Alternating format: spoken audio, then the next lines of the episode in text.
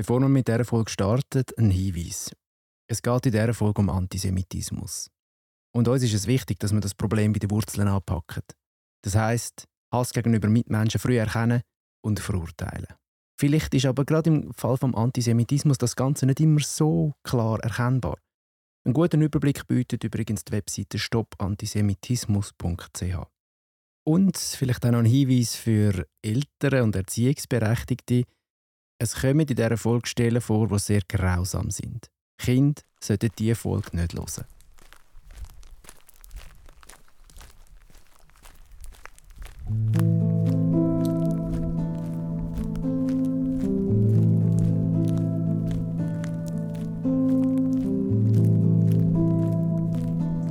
Auf dem Weg, gerade am Waldrand vom Brühlberg.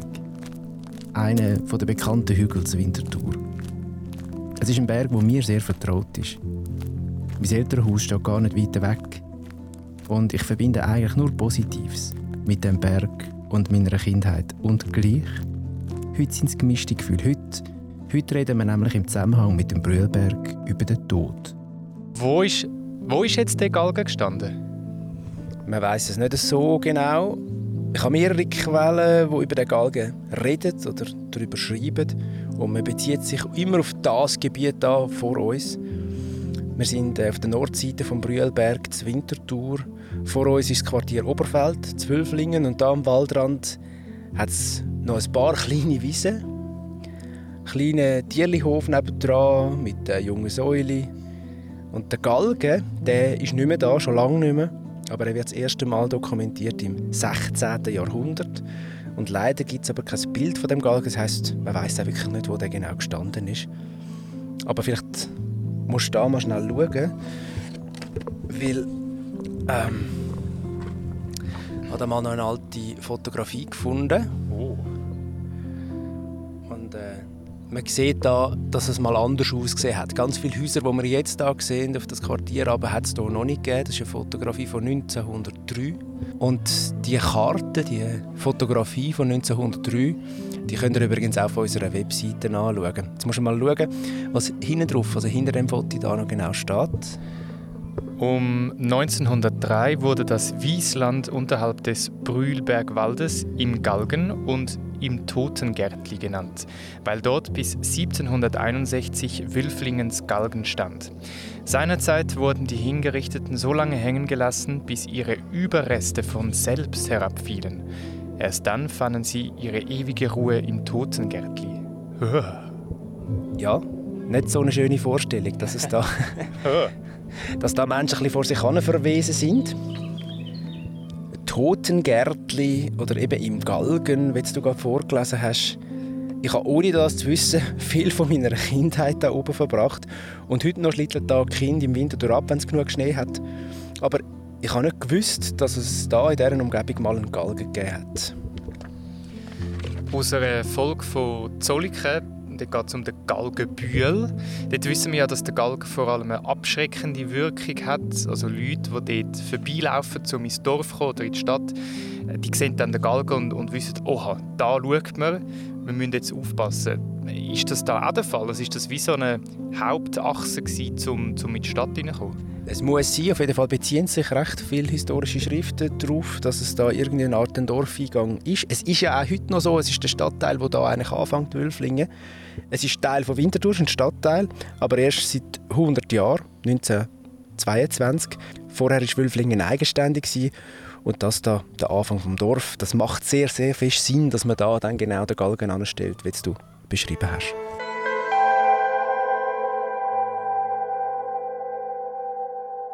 Wir sind übrigens nicht da wegen dem Galgen. Es ist einfach ein Ort, wo ganz sicher Menschen ums Leben gekommen sind. Das ist sicher. Die, die zum Tod verurteilt worden sind. Was uns heute aber eigentlich am Brühlberg her verschlägt, ist die Sage um den Brühlberg selber und wie er zu seinem Namen gekommen ist. Und erzählen tut uns diese Sage der Dave Strigel.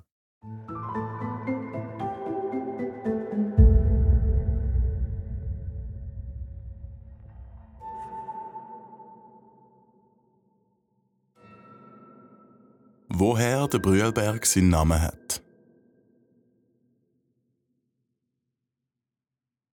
Im Jahr 1339 sind unter der Stadt am Brühl Juden ermordet worden. Man hat gesagt, sie hätten das Trinkwasser vergiftet. Und 1401 hat es einen Mord gegeben in Diessenhofen. Auf das aber sind viele Juden in der ganzen Region verfolgt und tötet worden. Auch zur Winterthur. 27 Personen, darunter auch Kinder, sind auf der Wiese beim Brühl mit Feuer hingerichtet worden. Ihr Geschrei muss herzzerrissen sein. Das Brüllen der Opfer hat so am Berg den Namen gegeben. Brühlberg.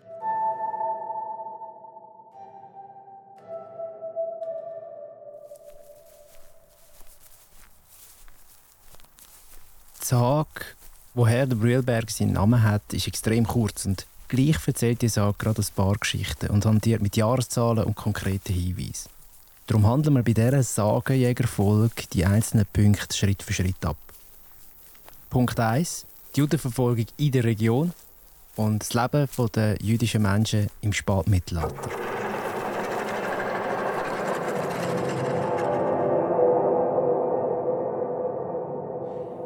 Das hier ist jetzt der Brühl. Ich habe mich tatsächlich zuerst bei ortskundigen Urwülflinger müssen erkundigen und das ist ein Ort, der mit Feuer zu tun hat. Da hat es offenbar noch etwa bis vor 100 Jahren so Fasnachtsfeuer gegeben, ein Brauch. Da haben sie grosse Feuer gemacht, aber, aber ohne Hinrichtungen. In der Zwischenzeit sind Andi und ich mit unseren Velos ein Stückchen weiter um den Hügel herumgefahren, stehen jetzt westlich am Brühlberg auf einer grossen Wiese. Wir sind umgeben von Feldwegen und weiteren Feldern und Wiesen. Ein bisschen weiter weg steht noch eine alte Villa und von weiter unten hört man das leisige, aber doch ziemlich konstante Dröhnen von der Autobahn. Hinter uns, zwischen den Bäumen, eine Hütte, die die Leute in der Umgebung als Waldschenke kennen. Es ist ein heißer Sommertag und wir sind froh, wenn wir ein bisschen unter einem Baum in Schatten stehen Ist da die Gräueltat passiert? Bevor wir dieser Frage richtig nachgehen können, kümmern wir uns mal um die eine Jahreszahl. Es wird nämlich von 1339 geredet.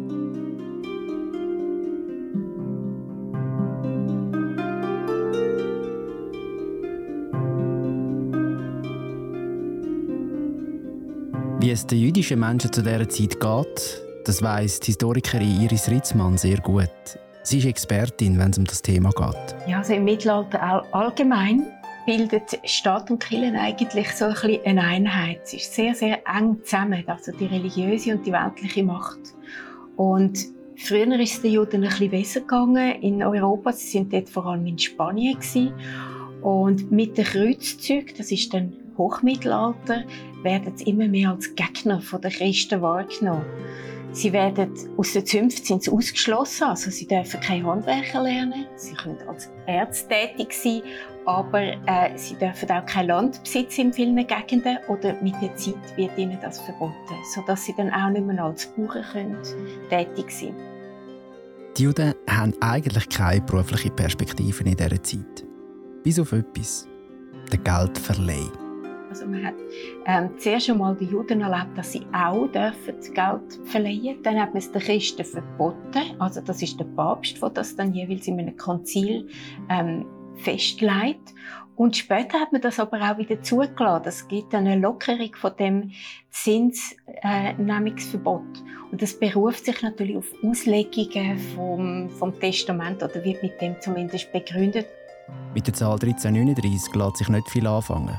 Pogrom, also Verfolgungen gegen Jüdinnen und Juden, gibt es vorher und vor allem auch nach 1339.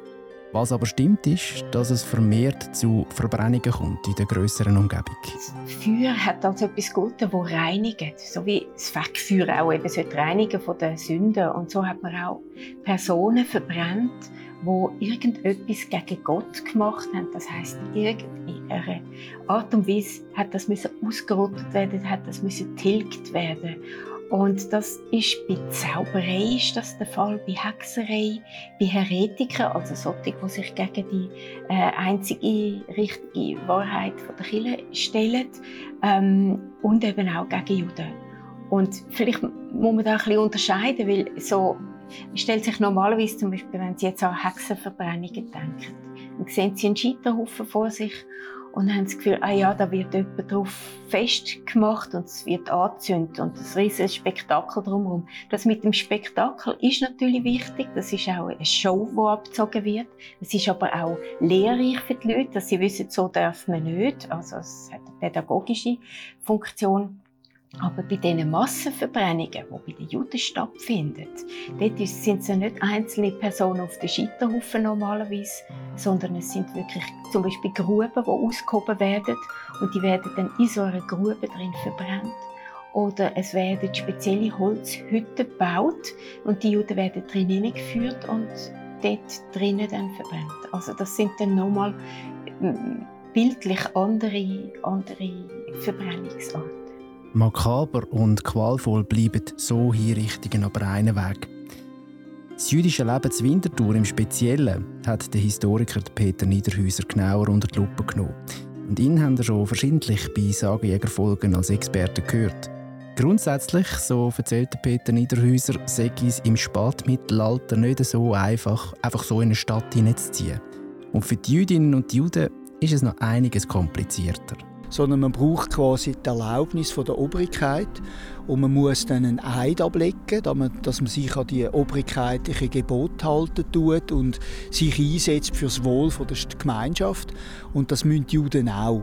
Äh, der Unterschied ist einfach, dass Juden äh, Sonderbürger sind. Das heißt, sie zahlen zwar Steuern, sie zahlen sogar sehr viel Steuern, mehr als, deutlich mehr als Christen, aber sie haben keine Verpflichtungen, also sie dürfen ja in dem Sinn keine Waffen haben, äh, sie haben also keine militärische Wachaufgaben im Kriegsfall, äh, sie werden auch nicht zum Recht angezogen, zur Stadtverwaltung, dass sie haben ihre eigene Rechtsprechung, also sie sind primär sind sie äh, Bürger auf Zeit, das sind in der Regel befristete Verträge, wo man sie für fünf Jahre, für zehn Jahre in der Stadt duldet. Sie zahlen dafür sehr viel Steuern. Sie haben Verpflichtungen, dass sie den Stadtbürger billiger Geld leihen als Nicht-Stadtbürger. Es ist immer noch teures Geld, aber es ist billiger. Und äh, sie äh, haben damit auch den Schutz von der Stadtregierung, wie er sagt, wenn, man sich, wenn die Juden sich an das Gesetz halten, an die Vorgaben halten, dann werden sie auch von der Stadtregierung geschützt. Übrigens, über all die Vorwürfe gegenüber den jüdischen Menschen reden wir gerade noch ein bisschen vertiefter. Wir gehen jetzt aber nochmal zurück auf den Brühlberg. Ein Brauch, da haben sie grosse Feuer gemacht, aber, aber ohne Hinrichtungen. Was ich komisch finde, ist, wir sind ja da jetzt Zwölflinge. Ja. Und früher, oder zu der Zeit, wo die Sage spielt, hat Wülflinge ja gar noch nicht zur Winterthur gehört. Genau, das habe ich auch sehr verwirrend gefunden. Also eben, über den Mord wird nichts dokumentiert, aber die Sage sagt auch nur Stadt unter dem Brühl. Und dann ist auch wirklich auch explizit von diesen 27 Menschen die Rede, die auf dem Brühl auf der Wiese hingerichtet worden sein.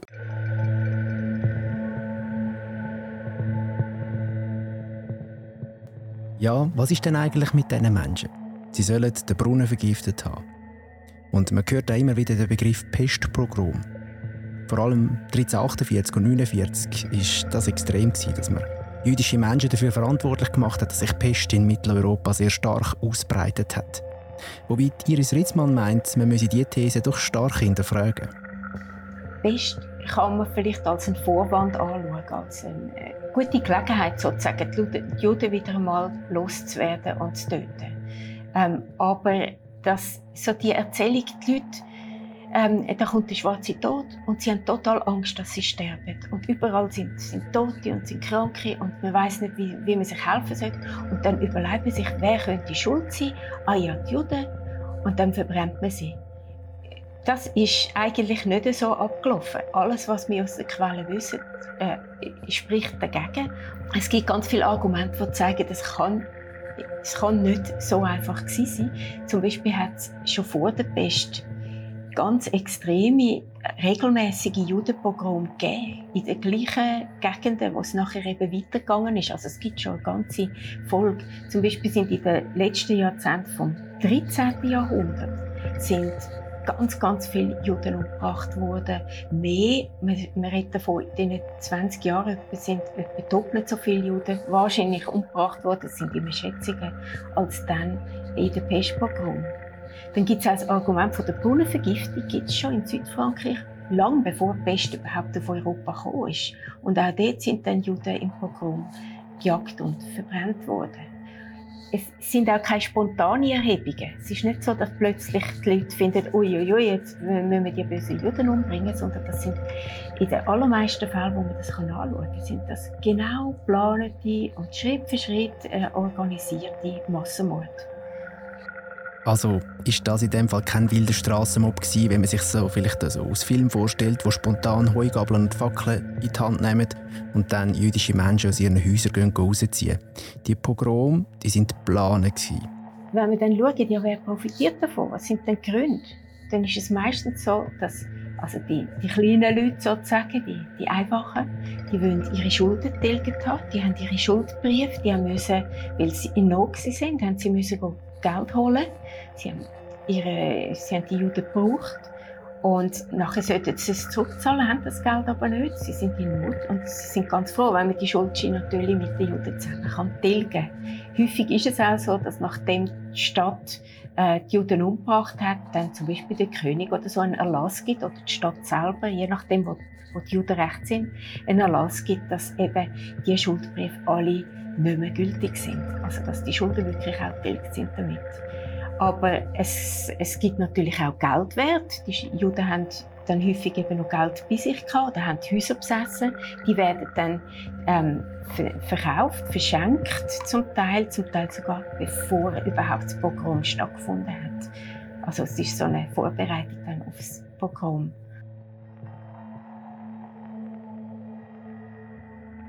Ein aktuelles Beispiel zu dieser Problematik, der ehemalige Stadtpräsident von Zürich, der Rudolf Brun, war nach einem Pogrom auf dem Besitzer von einer jüdischen Liegenschaft. Das Beispiel ist darum aktuell, weil Politikerinnen und Politiker aktuell in Zürich streiten, ob man Rudolf Brunbrück soll umtaufen soll. Grundsätzlich fragt man sich, ob man tatsächlich eine Brücke mit dem Namen von einem Mann schmücken, der am Tod von Menschen mitverantwortlich ist und sich am Elend dieser Menschen sogar noch bereichert hat. Was aber unsere Sage zur Wintertour angeht, gibt es noch einen weiteren Punkt, den wir anschauen müssen.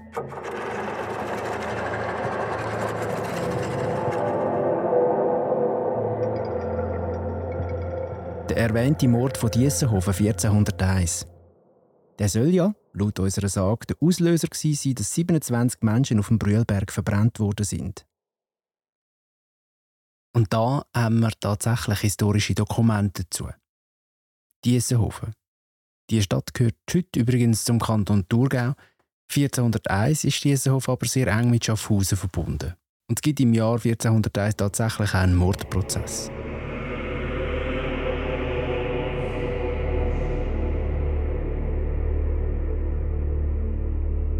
In der Region Schaffhausen gibt es vor 1401 schon Judenhinrichtungen. Man geht davon aus, dass Brunnenvergiftungen und Ritualmord natürlich vordergründig Motiv sind, aber wie bereits vorher mal erwähnt, das Hauptmotiv wird auch Schaffhausen sein, dass viele Leute Schulden hatten bei Juden, die sie nie hätten können zurückzahlen Häuser von jüdischen Menschen gehen dort auch zum Teil direkt im Besitz der Stadt Schaffhausen, nachdem er die Menschen hingerichtet hat.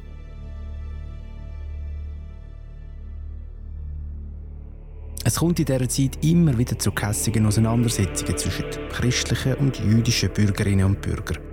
Dokumentiert sind Nachbarschaftsstreit oder auch Kässigkeiten beim Handeln. Man ist nicht zimperlich miteinander. In den Frevelbüchern von dort mal liest man unter anderem, dass ein Bürger über einen Jude mit dem Namen Michel gesagt hätte, man sollte ihn brennen.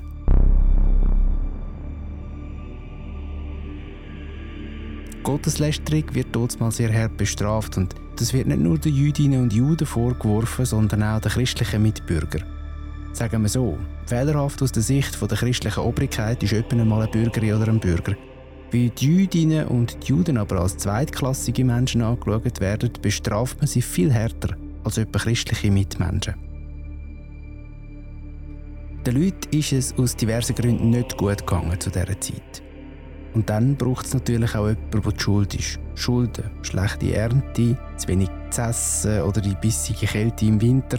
Die Gründe vielseitig sein für das persönliche Elend zu dieser Zeit. Die Städte Winterthur, Diessenhofen und Schaffhausen tauschen sich per Brief über die zunehmend jüdische Verschwörung aus.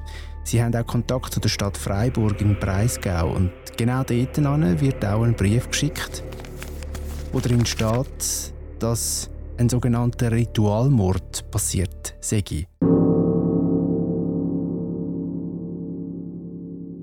Was wir heute noch aus dem Archiv wissen, sind Geständnisse der Beschuldigten. Offenbar hat man einen Knecht verwünscht, wo er einen Bub ermordet hat. Und er sagt dann, der Jude Michel hat ihm Geld geboten, dass er ihm das Blut von einem Christenbuben bringt. Am Schluss werden beide hingerichtet. Man kann heute davon ausgehen, dass der Knecht tatsächlich den Bub umgebracht hat und weil das Judenbeschuldigen in dieser Zeit ja sehr weit verbreitet war, hat er vielleicht gedacht, er käme eine mildere Strafe über, wenn er sagt, ihn hätte ein Jude zu dieser Tat angestiftet. Die Tragödie nimmt da aber eigentlich erst so richtig Fahrt auf, weil die Nachricht über den Ritualmord erreicht bald auch andere Städte, unter anderem Schaffhausen. Der verurteilte Michel hat nämlich bei seinem Geständnis Diessenhofen den Jude Hirz von Schaffhausen mit beschuldigt. Er sei schließlich von ihm für den Mord beauftragt worden. Schaffhausen werden jetzt weiter Jüdinnen und Juden verhaftet. Die einen versuchen auch noch zu flüchten, werden aber dann noch eingefangen und in die Stadt zurückgebracht. Der Hirz sagt dann wiederum in seinem Geständnis, er sei von zwei Juden aus Prag beauftragt worden. Er merkt, es geht so weiter und weiter und weiter und ein Haufen Leute werden zum Tod verurteilt und am Flammentod übergeben.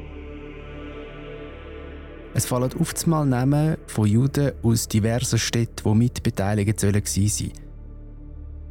So gut wie alle Beschuldigten geben die Verhör zu, dass sie Mittäter sind. Der Jude Aaron von Schaffhausen sagt zum Beispiel, Sie hätten das Blut von dem Bub wollen, um ihre spezielle jüdische Geruch loswerden. Darum haben sie sich damit eingeschmiert. Das ist auch so eine erfundene Verschwörung. Jüdinnen und Juden sollen einen speziellen Geruch ausgestoßen haben und haben sich darum von dem Gestank befreien mit Christenblut.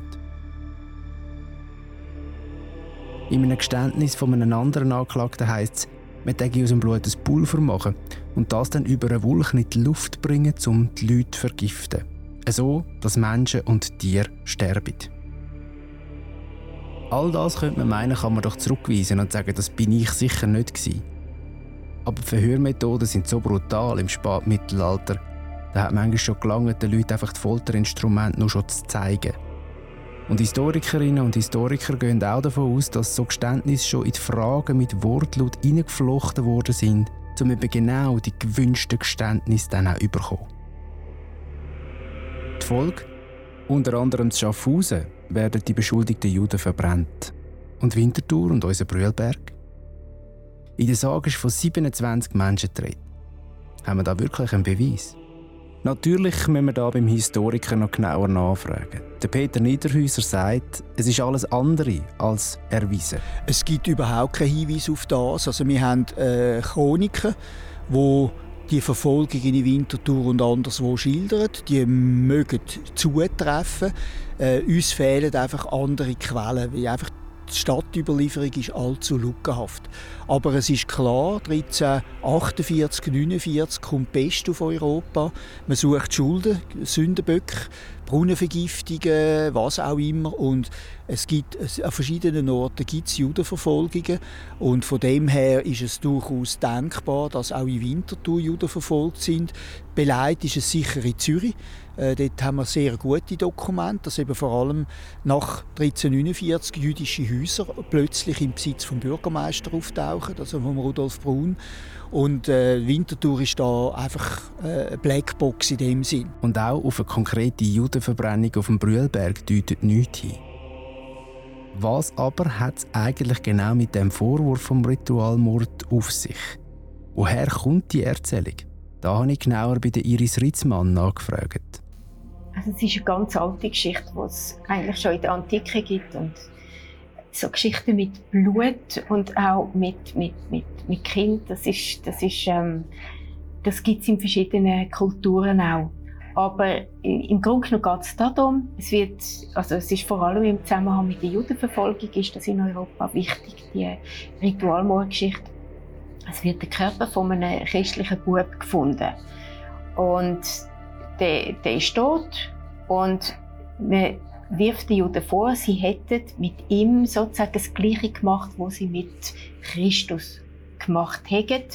Es geht auf den Vorwurf zurück, dass äh, die Juden Christus ermordet hätten, obwohl das ja eigentlich nicht so überliefert ist. Aber es geht dann um Folterungen. Sie haben den, den Bub, sie haben ihm das Blut abgezapft und das Blut zum Teil getrunken oder benutzt für irgendwelche Rituale. Häufig wird das in der Osterzeit um, wird der Vorwurf dann äh, geäussert. Das ist dann auch die Zeit, wo die Juden Pesach feiern. Und da wird dann gesagt, eben, die, die hätten die sagen die Schuld und das ist ein Auslöser dann, um sich auf sie zu stürzen. Es gibt auch parallele Geschichten, die auch, es kommt vor allem im 13. Jahrhundert stark auf, die zu tun haben mit den Kirchen damals, wo dann die Transubstationslehre einführt. Das heißt, dass, äh, dass sich äh, Jesus verwandelt in die Oblaten, wo dann, also das, das Abendmahl-Ritual, äh, in dem Zusammenhang wird dann gesagt, dass die Hostie, die Oblaten von Juden irgendwie entwendet worden ist und dann plagert wird und dann fängt sie an zu blüten. Auch dort wiederum geht es darum, dass man eigentlich, der Bub ist auch eine Form von Jesus und auch die, die, das Abendmahl ist dann Jesus als Körper, der von den Juden peinigt wird. Und das hat man sozusagen, also bei den, beim Ritualmord noch mehr einen kriminellen Akt, einen Mord und gleichzeitig eben die ganze religiöse äh, der religiöse Hintergrund.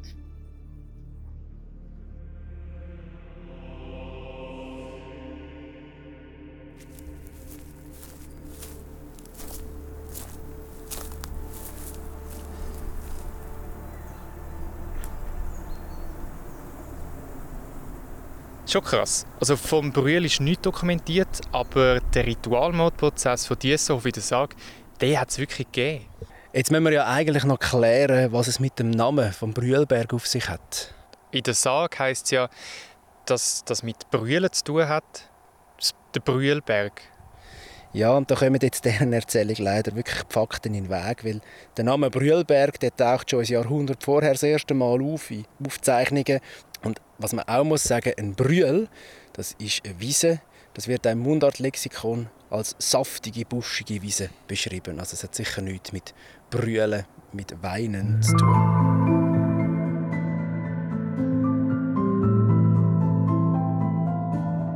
Alles erledigt also. Wobei ich muss zugeben, ich habe so viel Zeit für die Folge und die Sage investiert, mit Recherchen, mit vielen Menschen geredet, telefoniert oder E-Mail hin und her geschickt, dass mich ein weiterer Punkt noch beschäftigt hat. Je mehr ich nämlich über den Ritualmord nachgedacht habe, desto mehr ist mir etwas aufgefallen.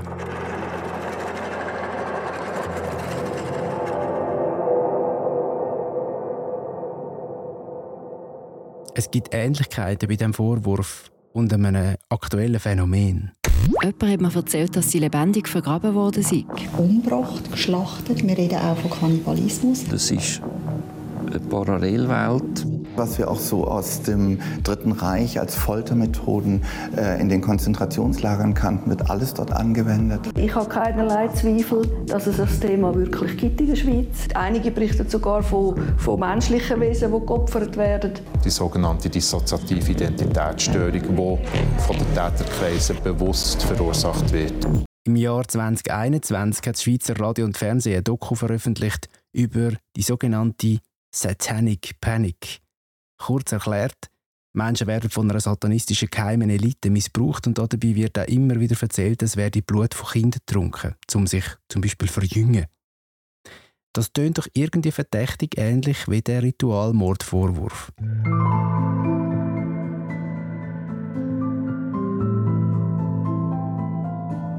Habe ich mir gedacht und darum am Sekten- und Religionsexperten Georg Otto Schmid angerufen. Die Satanic Panic-Szene in der Schweiz wird ja getragen, vor allem von äh, Freikirchennachen oder sogar fundamentalistischen Christinnen und Christen.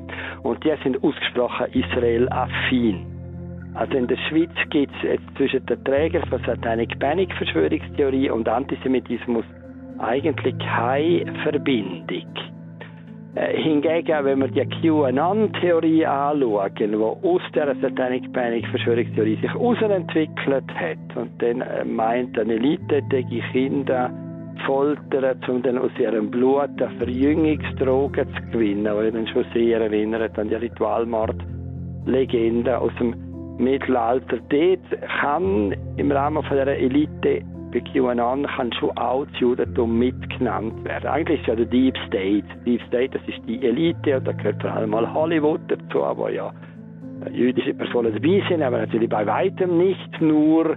Und die, die, Demokratische Partei in den USA gilt als vor allem verdächtig. Und der Vatikan wird immer genannt, der ist immer Teil von der Verschwörung. Die katholische Kirche ist immer Teil von dieser Verschwörung. Aber da kann das Judentum schon auch mitgenannt werden. Also insofern gibt es schon die Parallelen, aber man muss das dann ein bisschen differenzierter anschauen. Übrigens, weil wir jetzt viel über das Mittelalter geredet haben und bald das Ende dieser Folge ist, Antisemitismus hat leider aktuell wieder zugenommen, weltweit. Nicht zuletzt auch wegen der Corona-Pandemie. Wieder werden Jüdinnen und Juden für eine Seuche verantwortlich gemacht, eigentlich sehr ähnlich wie vor Hunderten von Jahren. Allerdings stecken sie heute mit anderen unter der Decke, lautet der gängige Verschwörungstheorie. Das Judentum natürlich, aber auch die Freimaurer, dann äh, multinationale Organisationen und dann die katholische Kirche. Das ist natürlich im Schwarzen Tod nicht so gewesen im Mittelalter. Da haben wir die katholische Kirche nicht als Täterin gesehen. Heute kommt das aber häufig vor, dass der Papst hinter Corona steht oder die ganze katholische Kirche. Und wenn wir schauen, was ist das Gemeinsame hinter der Freimaurerei, hinter der WHO, hinter der katholischen Kirche, sind alles multinationale Organisationen und Bewegungen. Und das Judentum als Weltreligion ist natürlich auch multinational. Obwohl es Israel hat, so als Heimat und als Kern, ist doch multinational multinational. Und das ist für viele Menschen verdächtig. Multinationales verdächtig, gerade wenn man irgendwo archaisch denkt, in Familien- und Volksstrukturen denkt und, und, oder sogar ein bisschen nationalistisch ist, dann ist ein multinationales verdächtig. Und eine Pandemie haltet sich auch nicht an Ländergrenzen und das passt dann wie jemand. Da kommen so Fantasien auf, dass die multinationale Organisationen könnten hinter der hinter dem Ereignis stehen. Und damit verlassen wir den Brühlberg zu Winterthur und stellen fest, wahrscheinlich sind genau dort keine Menschen verbrannt worden. Allerdings gibt es tatsächlich einen Mord zu Jessenhofen, der in der Sage vorkommt. Vielleicht ist die ganze Geschichte einfach nur ein Symbol für all das Leid, das Jüdinnen und Juden während dieser Zeit erfahren haben.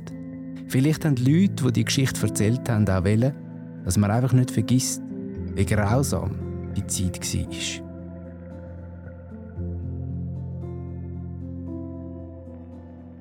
Weitere Informationen zu dieser Sage und zu weiteren Folgen von Sagenjäger, Bilder und anderes Material findet ihr auf unserer Webseite sagenjäger.ch. Selbstverständlich gibt es uns auch auf Instagram oder auf Facebook. Die Folge ist produziert von Simon Bergins. Mitarbeit Andi Wulschläger. Produktionsstudio Ellie Media. Unterstützt ist der Podcast vom Kulturkomitee Winterthur. Sprecher von der Sage Dave Strigel, Artwork Ann Seger, Sounddesign Milo Stegmann. Besonderer Dank geht auch an unsere Expertenpersonen in dieser Folge. Und gerade für den Prozess von Diessenhofen ist der Aufsatz von Oliver Landolt sehr wichtig und hilfreich gewesen.